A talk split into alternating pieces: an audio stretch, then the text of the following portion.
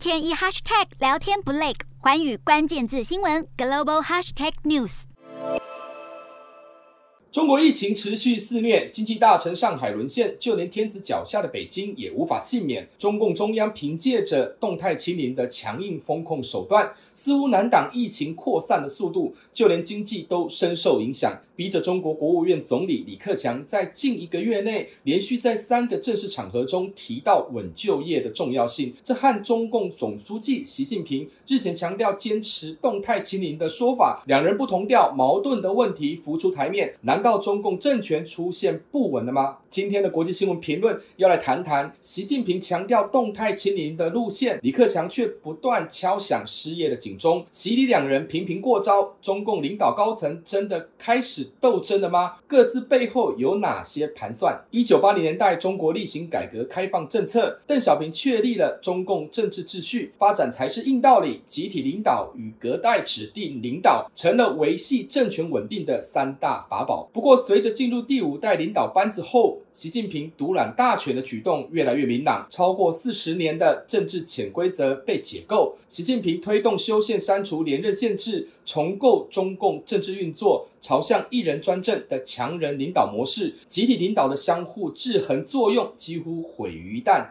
十年前，习李体制正式走马上任，李克强对于国有企业瘦身、提高生产效率以及提供各种福利政策，进而缩短城乡差距。李克强经济学打响了名号。当时，习近平大举反贪腐的旗帜，习李两人看似有政经分工的权力分配，但却也隐藏着习近平扩权的野心。不但横跨了传统政务的分工界限，甚至还成立各种专案小组，形式。架空了李克强的决策权力，连带削弱技术官僚的作用。近年来，美中对抗、疫情肆虐、经济下滑等问题浮现，却同时也挑动了中共内部的政治斗争。习近平加快抓紧意识形态的控制。尤其是掌控党宣传机器的运作，甚至不惜拉上亲信，力保自己的权势地位不受挑战。习近平权力的扩大，所有的事物都是要为政治服务。那么防疫政策也没有意外，清零路线所带来经济恶化、民生困顿的冲击，都比不上维稳政权的重要性。擅长经济的李克强势必被冷落一旁。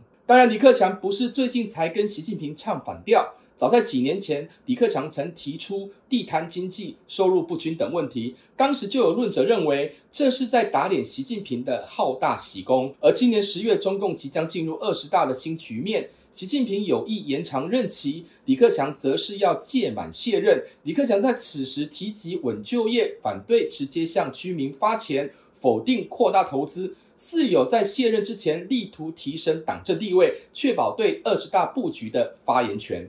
此外，国务院总理一职是统领国家内部政策、领导决策体系里的庞大技术官僚。李克强提起稳就业的重要性，对照官方近期公布的失业数据，已创下近年新高纪录。再加上今年的大学毕业人数破千万，毕业季即将到来，势必会加剧就业市场压力。李克强反映中国经济问题，数字恐怕有美化过。真实情况想必更为严重。他的目的除了是要点出问题，更是要在总理接班人选上发挥影响力。事实上，李克强不可能取代习近平的党政地位。随着习近习近平巩固权力，为延续政权铺路，李克强不必然对习近平的连任造成阻碍。但是，习近平仍必须尊重李克强在政务上的角色与功能。换言之，纵然习近平对毛泽东的强人统治有所迷恋，但是中国经济发展已经回不去改革开放前的闭门造车。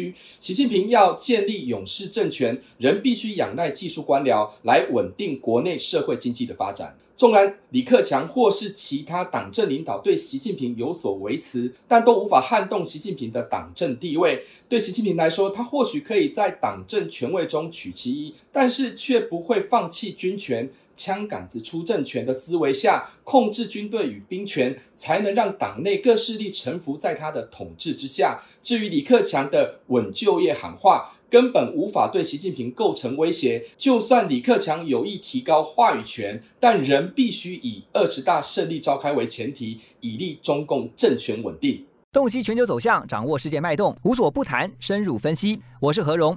环宇全世界全新升级二点零版，锁定每周三、周六晚间九点，环宇新闻 MOD 五零一中加八五凯播二二二以及 YouTube 频道同步首播，晚间十点完整版就在环宇全世界 YouTube 频道。